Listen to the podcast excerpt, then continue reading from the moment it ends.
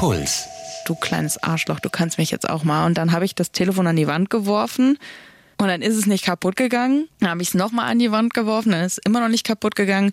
Und beim dritten oder vierten Mal ist dann das Telefon kaputt gegangen. Und dann dachte ich kurz so, ja, jetzt kannst du mich nämlich auch nicht mehr anrufen, wenn du willst. Die Lösung. Der Psychologie-Podcast von Puls. Mit Verena Fiebiger und Lena Schiestel. Hey zur Lösung. Schön, dass ihr dabei seid. Heute geht's um Wut. Und wer da gerade sein Telefon zerschmettert hat, ist Anke.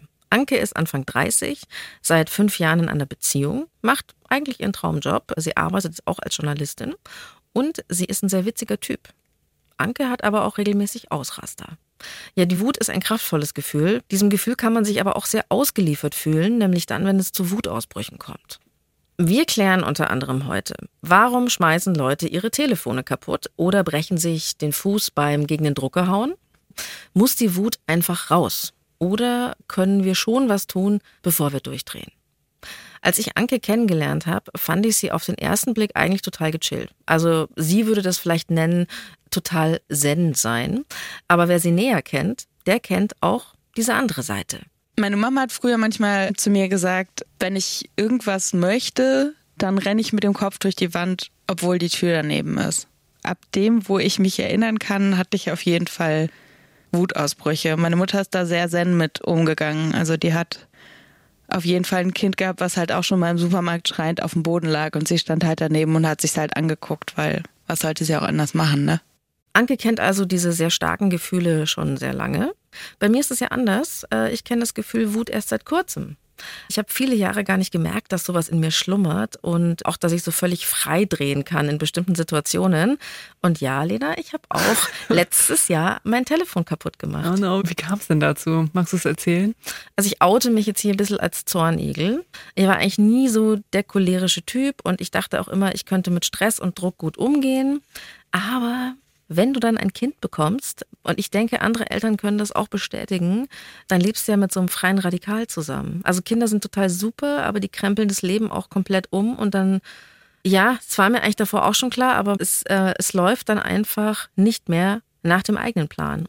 Und so ein Kind hat ja auch starke Gefühle und das hat dann dazu geführt, dass ich mich gerade sehr viel mit diesem Thema Wut, Impulskontrolle, Selbstregulation, wie das alles heißt, äh, dass ich mich damit befasse. Und ich bin krass am Rumdoktern, um das in den Griff zu kriegen. Ich habe mir auch deshalb diese Folge gewünscht. Was ist Wut für ein Gefühl, Lena? Ja, also Wut als Gefühl stellt sich dann ein, wenn wir ein Bedürfnis haben und zwischen dem Bedürfnis und der Befriedigung dieses Bedürfnisses eine Barriere auftaucht. Und jetzt Barriere halt im weiten Sinne. Also beispielsweise bei Hunger, wenn ich mich zum Beispiel tagsüber beim Arbeiten irgendwie darauf freue, abends die Reste vom Nudelauflauf von gestern zu essen. Also wenn es auch einen konkreten Anreiz in der Umwelt gibt, also wie zum Beispiel diese Vorstellung vom Nudelauflauf im Kühlschrank. Also wir denken also, unsere Umgebung hat auch das Potenzial, unser Bedürfnis zu befriedigen. Wenn wir dann am Abend die Alufolie von der Auflaufform ziehen und sehen, dass nur noch ein Esslöffel Auflauf vom Freund übrig gelassen wurde, also dann kann sich schon das Gefühl von Wut einstellen. Classic. Also wir wollen was in dem Moment und wir bekommen es nicht. Und dann flutet die Wut äh, von mir aus den Bauch, aber auch das Gehirn. In Ankes Kopf geht dann Folgendes ab. Kann das jetzt nicht einfach mal klappen? Ich denke dann wirklich so, was, was will das Universum von mir? Was ist hier eigentlich falsch? So, das überschreitet ja auch irgendwann einen Punkt, an dem das überhaupt noch logisch ist. Und dann, ich habe immer das Gefühl, es gibt dann irgendwann so einen Punkt, wenn es dann nicht läuft, dann geht einfach nur noch die Scheiße den Berg runter. Ja, dann gesellen sich eben noch so Gedanken eben dazu, dass sich irgendwie das Universum gegen einen verschwört und das macht einen dann leider häufig auch noch wütender. Also nach reiflicher Selbstbespiegelung ähm, habe ich herausgefunden, Lena, dass sich bei mir das Gefühl Wut auch dann einstellt, wenn so ein Plan nicht aufgeht. Also wahrscheinlich ist es eben auch die Barriere.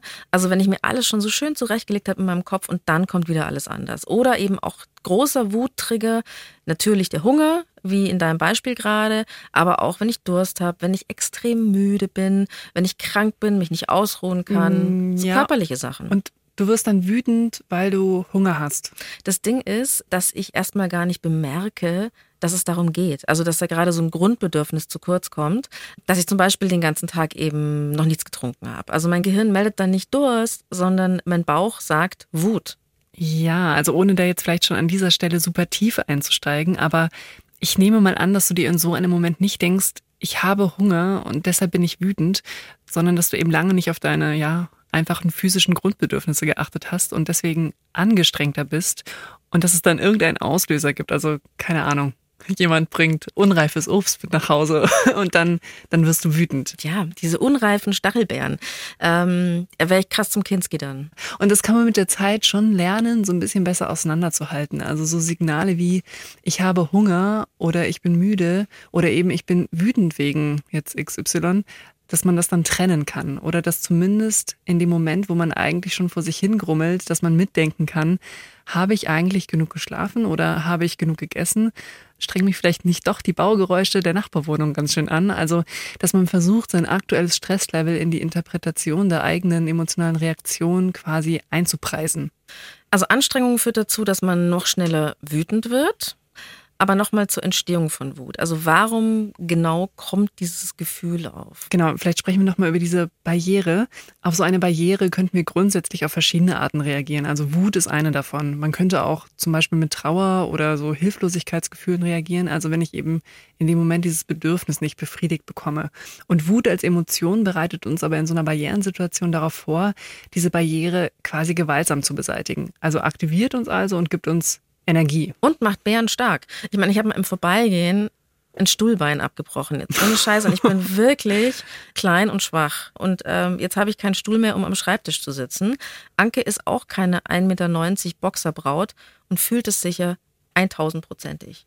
Ich habe tatsächlich auch mal eine Tür kaputt gemacht. Das war so eine Holztür, wo in der Mitte so eine Glasscheibe drin war. Also das Glas war quasi vom Holz eingefasst. Ich habe damals noch in der WG gewohnt und ich weiß auch jetzt wieder, was der Grund war dafür, dass ich so wütend war. Und zwar hatte ich unnötig lange auf eine Jobabsage gewartet. Also ich hatte im Prinzip gar nicht mehr damit gerechnet, dass ich diesen Job bekomme, weil es auch schon so ewig lange gedauert hat damit. Und ich war im Prinzip mit dem Thema schon durch. Und dann kam aber trotzdem noch die Absage und dann dachte ich so, ey, sorry, jetzt müsst ihr mir auch nicht mehr absagen, weil jetzt bin ich wieder in diesem Gefühl drin, dass ich so Ablehnung empfinde, obwohl ich eigentlich schon längst durch war mit dem Thema. Und dann habe ich äh, tatsächlich so lange meine WG-Tür zugeknallt. Und ich weiß auch nicht warum, aber ich habe sie so lange zugeknallt, bis die Scheibe kaputt gegangen ist. Und dann dachte ich so, ja, fuck ey, das war richtig, richtig dämlich, weil du lebst jetzt mit einem Loch in der Tür.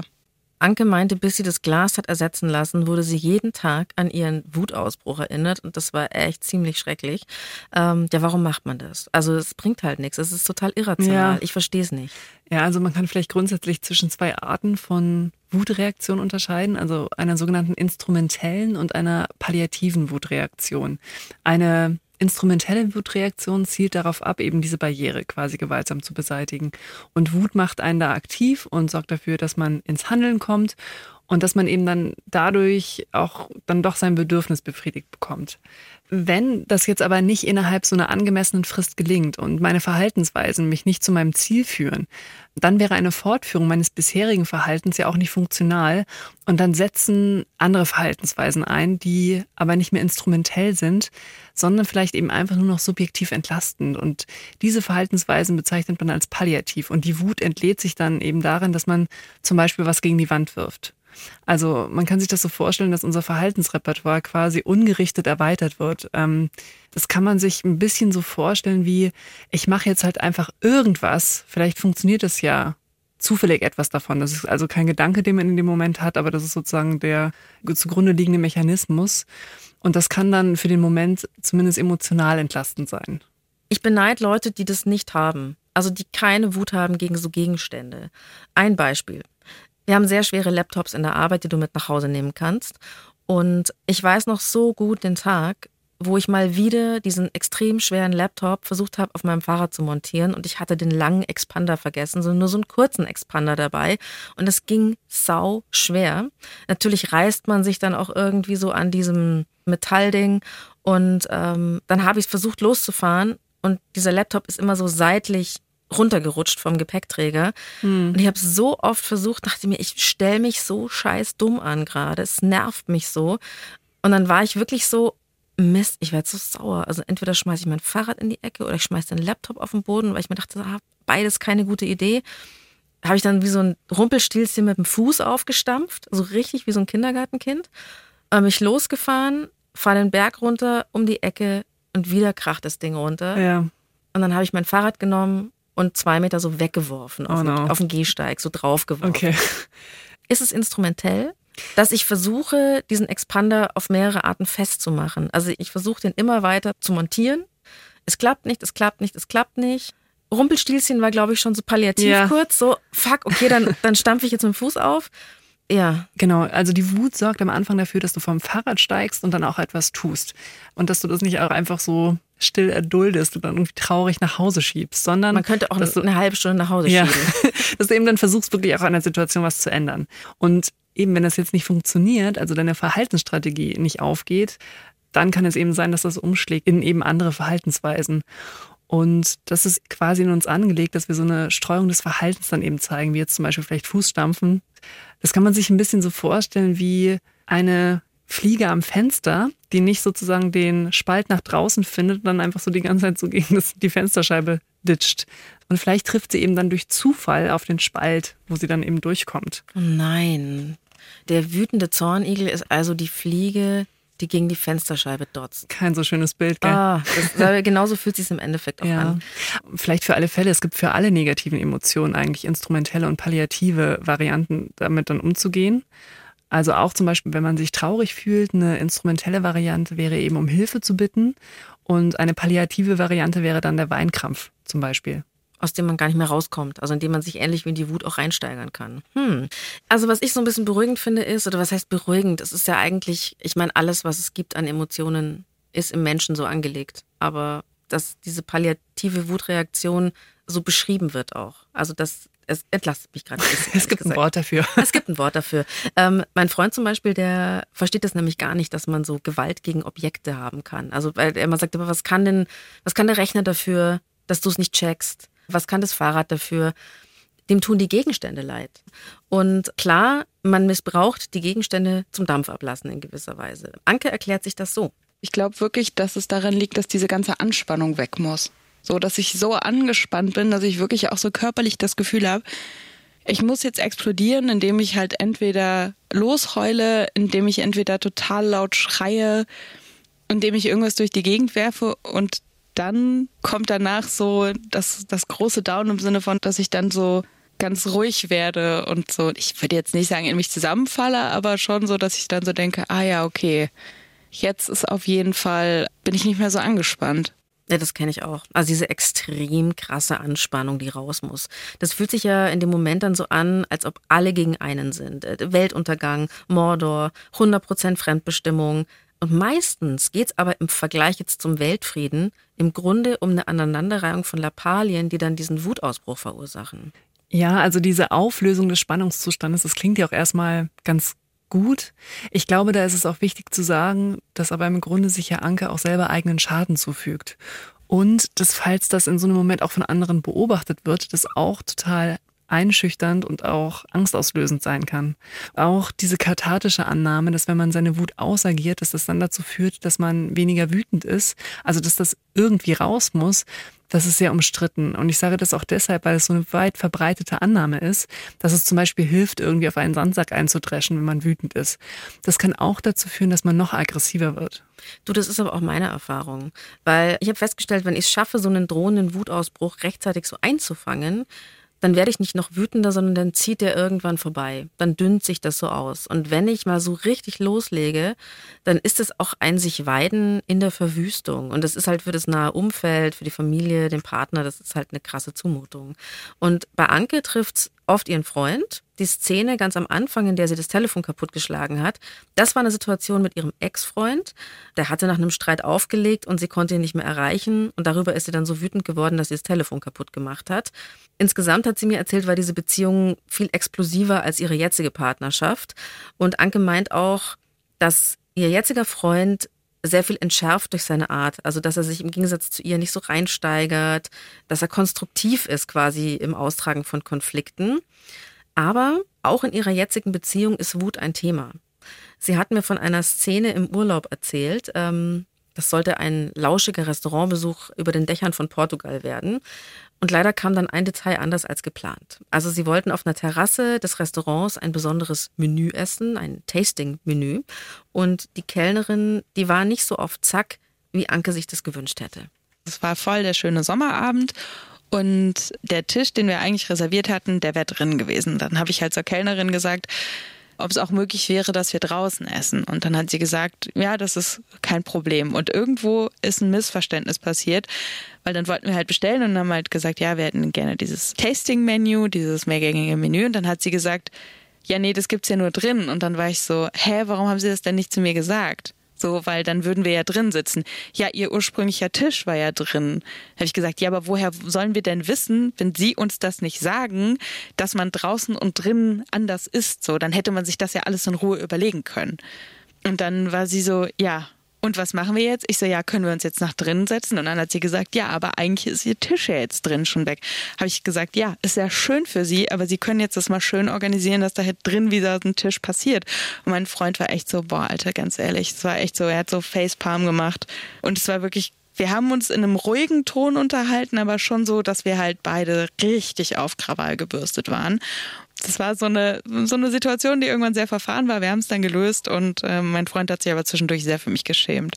Ja, ich kann es mir vorstellen, dass es für ihren Freund ein bisschen ja, anstrengend war. Ja, klar. Also wenn man irgendwie so aufbrausend ist, dann ist das für das Umfeld häufig anstrengend. Naja, und auf der einen Seite kann ich ihre Wut auch ein bisschen verstehen. Also die Kellnerin hätte vielleicht auch wirklich vorweg schicken können, dass man das Tasting-Menü nicht draußen essen kann. Und dann wird aber wiederum deutlich, dass sich Anke auch, ja, da im Ton vergriffen hat. Anke ist da auch recht selbstkritisch. Also sie sagt, mein Freund ist das komplette Gegenteil von mir. Der ist sehr analytisch und pragmatisch, den bringt nichts aus der Ruhe. Und dann hat sie mir eine Geschichte erzählt, die hätte eins zu eins auch bei mir daheim stattfinden können. Sie hatte so einen richtigen miesen Tag, so ein das Universum hat sich gegen mich verschworen Tag, kam davon geladen und pissig am Abend nach Hause. Und dann verlagerte sich dieser Grant auf den eigentlich völlig unschuldigen Partner. Dann wollte ich mich bei meinem Freund ausheulen, der lag aber schon im Bett und war im Halbschlaf. Dann habe ich natürlich angefangen, so total unsachlich und so richtig dumm zu ihm zu sein und hab dann war dann so, ja du, wenn ich dich jetzt hier störe, ich kann auch einfach woanders schlafen. Er so meinte so, Anke, ist irgendwas passiert? Was ist los? So, warum musst du denn woanders schlafen? Ja, ich bin ja eh nur nervig und schrecklich. Und dann war ich mir selber anstrengend, alles war mir anstrengend und ich wollte ehrlich gesagt eigentlich nur auf den Arm und dann kam er so im Halbschlaf aus dem Schlafzimmer gelaufen und hat mich nur so angeguckt und hat mich in den Arm genommen und hat gesagt, und geregnet hat's auch noch, ne? Und dann, dann habe ich kurz über mich selber gelacht, wie bescheuert ich eigentlich war. Kenne ich. Mein Freund ist auch so. Und an guten Tagen funktioniert das. Äh, an schlechten merke ich aber, zu viel Wut kann eine Beziehung schon ganz schön strapazieren. Also, hm, oder vielleicht auch irgendwann ruinieren. Ja, also eigentlich ist ja voll schön, dass ihr Freund da auch noch mit so Humor reagieren konnte. Aber grundsätzlich muss man da schon aufpassen, weil manchmal wird es ja auch so ein bisschen eigentümlich als vielleicht Leidenschaft romantisiert, wenn jemand zum Beispiel mit Tellern schmeißt. Und da ist es wichtig zu sagen, jeder ist für seine eigene Wut und auch für sein Verhalten verantwortlich. Das ist eine Aufgabe an einen selbst. Und da liegt es eben auch dann in der eigenen Verantwortung, etwas zu tun. Und ich finde eben auch, es ist nicht die Aufgabe des Partners, das irgendwie immer aufzufangen, sondern der Wüterich selbst, der muss irgendwie schauen, ähm, wie er seine Gefühle ausagiert und ich bin selbst verantwortlich dafür. Auch wenn es so erscheint, das ist ja immer das, es erscheint so, als ob die Umstände dafür verantwortlich sind.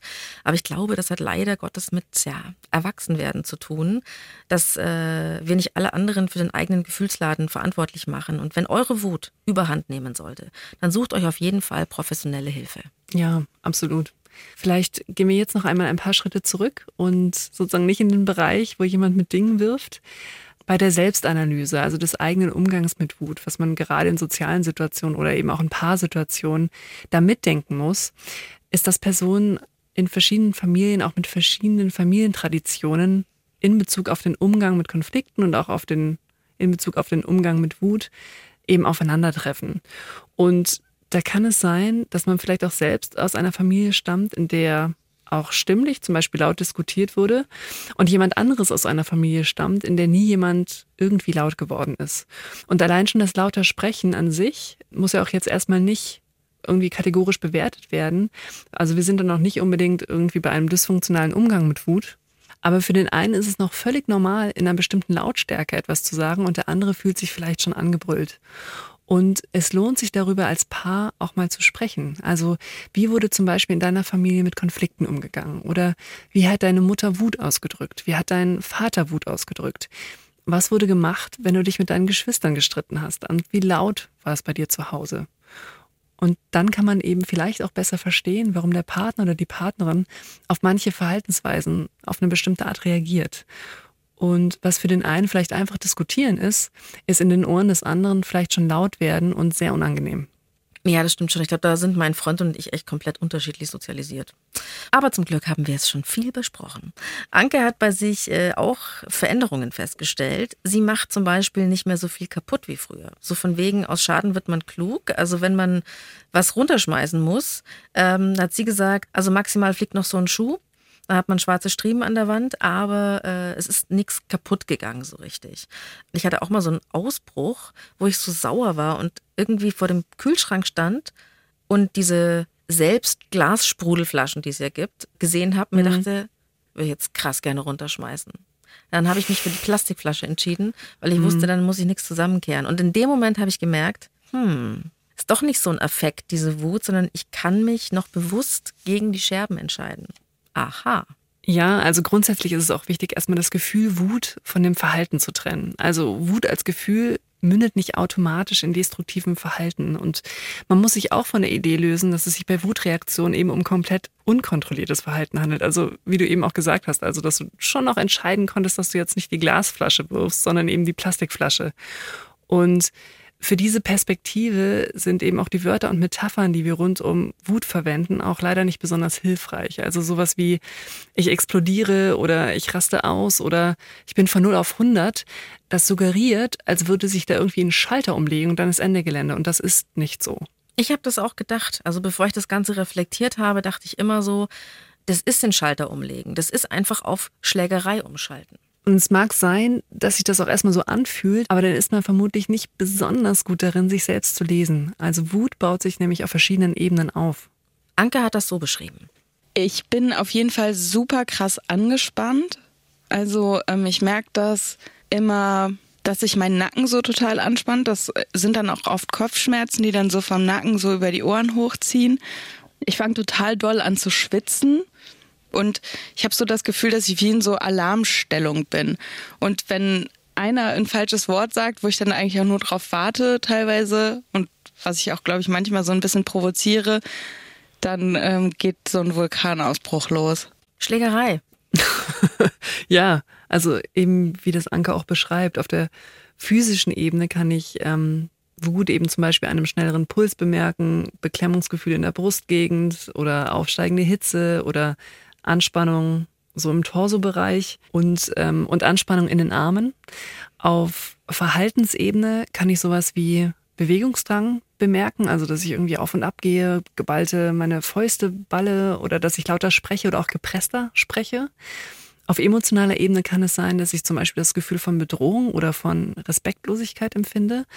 Und auf Gedankenebene kann es sein, dass ich beginne, feindliche Selbstgespräche zu führen oder dass Bilder von Rache oder Aggression irgendwie so in mir aufkommen. Das sind alles Anzeichen von Wut und die kann ich auch viel früher bei mir entdecken, bevor ich auf 100 bin. Halt auch dann, wenn ich vielleicht erst auf 30 bin. Und das Ziel ist es, auch dann schon etwas zu tun. Genau das will Anke auch. Also früher schon erkennen, dass sie wütend ist und dann irgendwie anders reagieren. Vor allem in der Arbeit. Da dreht sie zwar nicht völlig frei, die Wut, die kommt aber trotzdem und schnürt ihr in den unpassendsten Momenten die Kehle zu.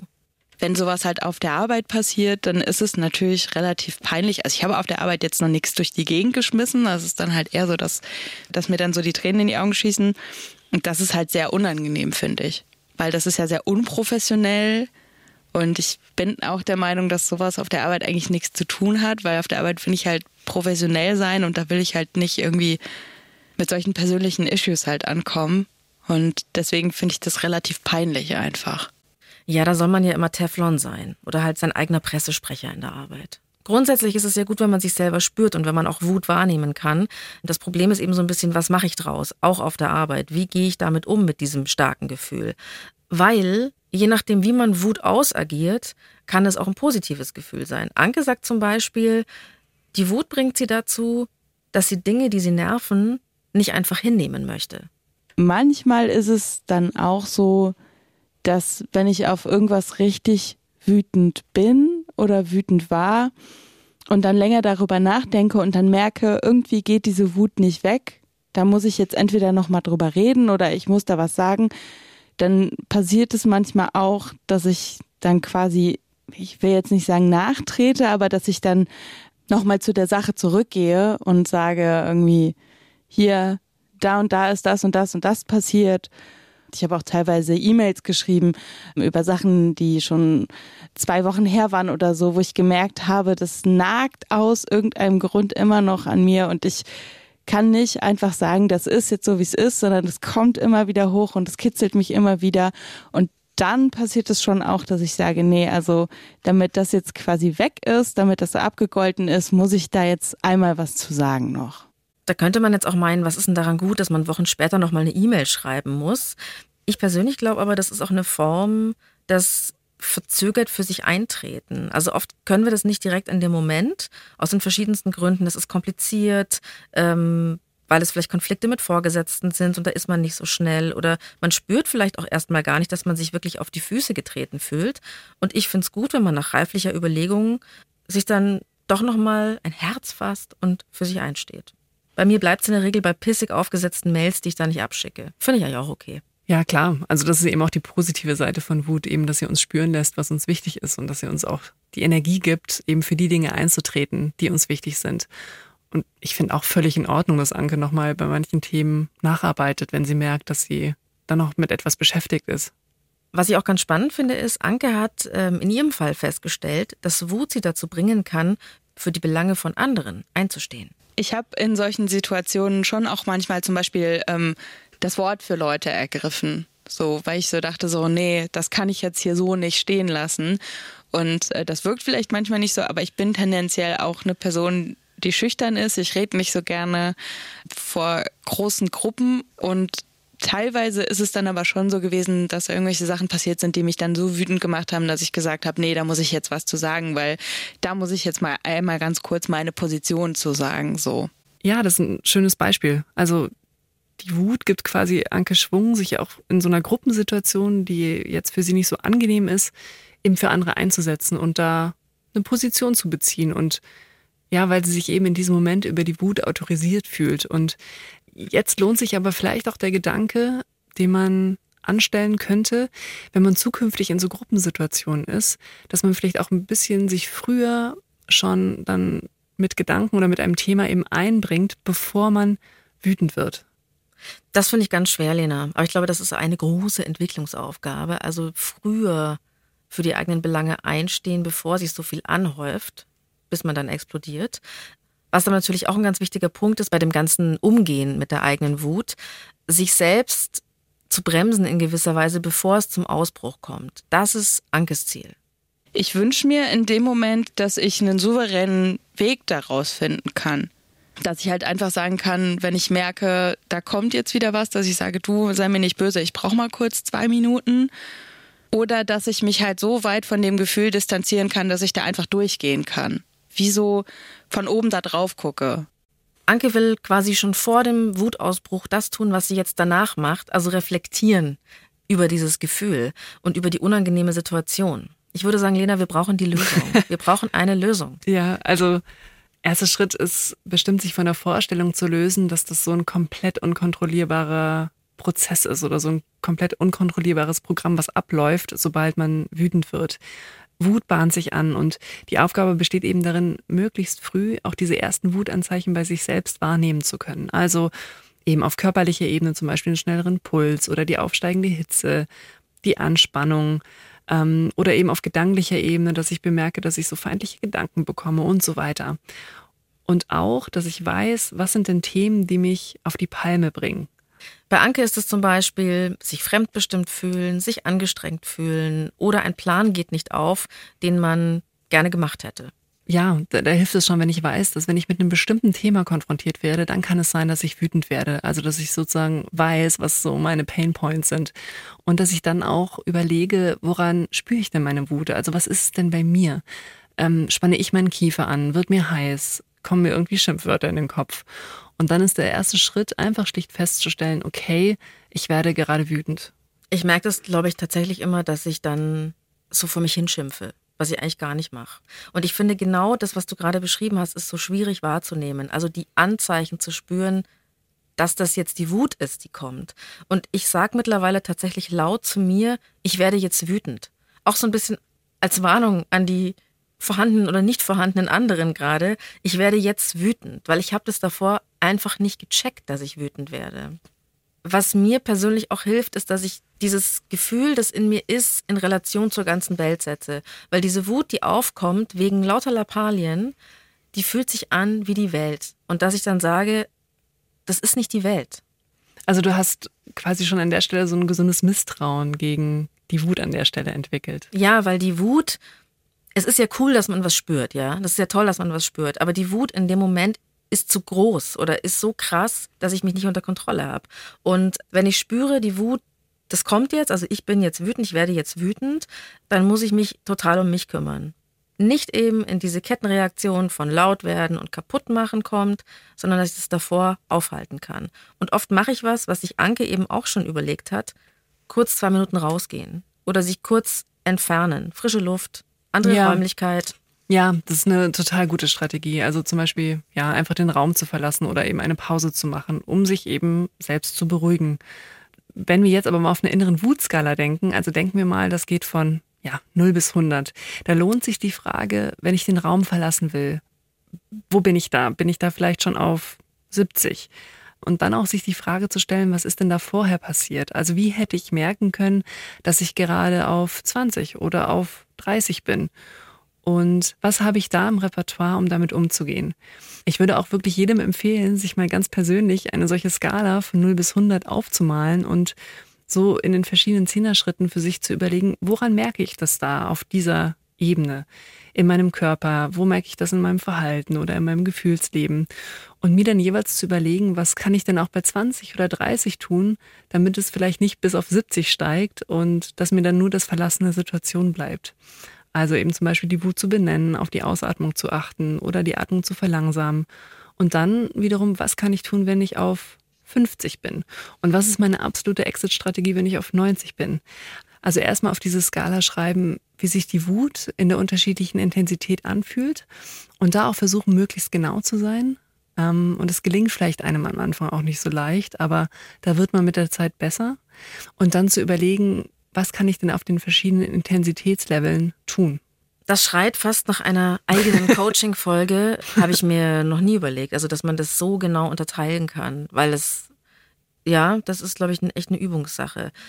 Vielleicht ist der erste Schritt überhaupt rechtzeitig wahrzunehmen, ich bin wütend, bevor es knallt. Hm. Das heißt also, Lena, wer von uns sehr oft mit so starker Wut zu kämpfen hat und Wutausbrüche hat, muss die eigene Wut studieren. Ja. Also man muss sich da extrem gut selbst kennenlernen und die einzelnen Abstufungen mal abklopfen. Krass, hätte ich nicht gedacht. Weil es eben dann hilft, dass man eben schon eine andere, eine andere Bahn bei 20, 30 jetzt zum Beispiel nimmt, als vielleicht das, was man klassischerweise dann durchläuft. Meine große Erkenntnis ist auf jeden Fall, man ist der Wut nicht so ausgeliefert, wie man vielleicht denkt. Es ist aber, es gibt keine schnelle Lösung dafür. Es ist ein sich kennenlernen ich glaube auch, dass diese Metaphern eben ausrasten von 0 auf 100 sein und dieses, ähm, das kommt dann so über mich, dass das eben so verantwortungsentlastende Metaphern sind. Also weil man dann auch im Nachhinein sagen kann, ah ja, okay, da war ich nicht ich selbst oder so. Ich meine, da muss man verantwortungsvoll mit umgehen, dass das nicht so ist, dass da so ein unkontrolliertes Programm abläuft, sondern dass wir durchaus auch Kontrolle in dieser Zeit haben und auch Entscheidungen zum Beispiel treffen, wie zum Beispiel für die, für die Plastikflasche und gegen die Wasserflasche. Und dass man auch an diesen Stellen sich entscheiden kann, was ganz anderes zu tun. Also es ist nicht Kontrollverlust. Und ich glaube auch, dass da die Perspektive hilft, dass du das nicht einfach, ja, so wie aushalten musst, sondern dass wenn du die Wut früh bemerkst, dass du dir dann denken kannst, was mache ich denn damit? Was mache ich mit diesem Impuls? Und dass du dann eben das versuchst, in eine Bahn umzulegen, die es ein bisschen wahrscheinlicher macht, dass was Neues, aber jetzt kein Schaden entsteht. Und Genau, mir ist es auch nochmal wichtig zu sagen, Wut an sich ist erstmal nichts Schlechtes, aber es geht eben darum, was man daraus macht. Und das ist eine wichtige Unterscheidung. Eben das Gefühl der Wut und das Verhalten. Und jetzt schreiben wir alle beruhigen. in unseren Badezimmerspiegel. Vielen Dank, Anke, dass du uns deine Geschichte erzählt hast. Ja, vielen Dank. Die Redaktion hatten Ilka Knigge und Alexander Loos. Feedback und Themenvorschläge schreibt ihr bitte an die.loesung.br.de oder schickt uns gerne eine Sprachnachricht an die 0151 12 18 und viermal die 5. Und wenn es euch gefällt, freuen wir uns über Sternchen oder lasst uns ein Abo da. Es gibt nicht die Lösung. Jeder strauchelt, so gut er kann. Puls.